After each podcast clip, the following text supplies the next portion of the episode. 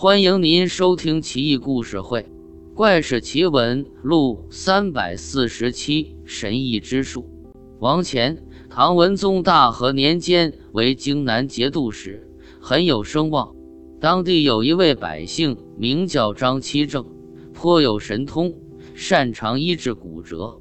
有军人胫骨骨折，求张启正为他医治。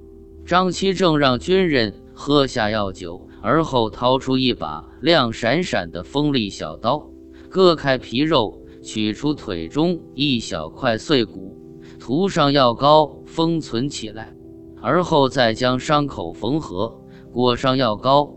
不过几天，军人就康复了。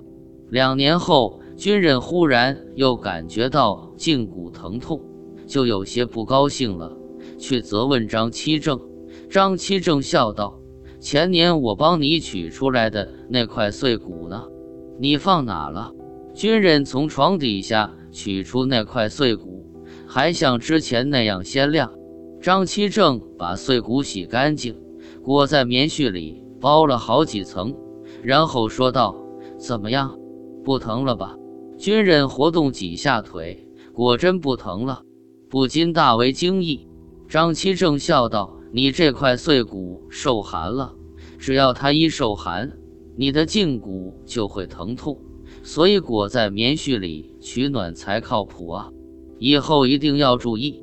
王乾的几个儿子经常跟张七正玩耍，他们都知道张七正的本领远不止此，就缠着他表演。张七正酒醉之后放荡形骸，就点头答应了。他取来马草一把，挪了三个地方，顷刻间草化作飞蛾飞走。他又提笔在墙上画了一个美女，美女秀色可餐，楚楚动人，正举杯饮酒，酒杯里盛满了酒。不一会，只见壁画上的美女脸色绯红，再看她手中的酒杯已经空了。半日后，美女画像就脱落了。王前的少爷们一直想投学张七正的秘术，无论威逼利诱，张七正死活都不肯答应。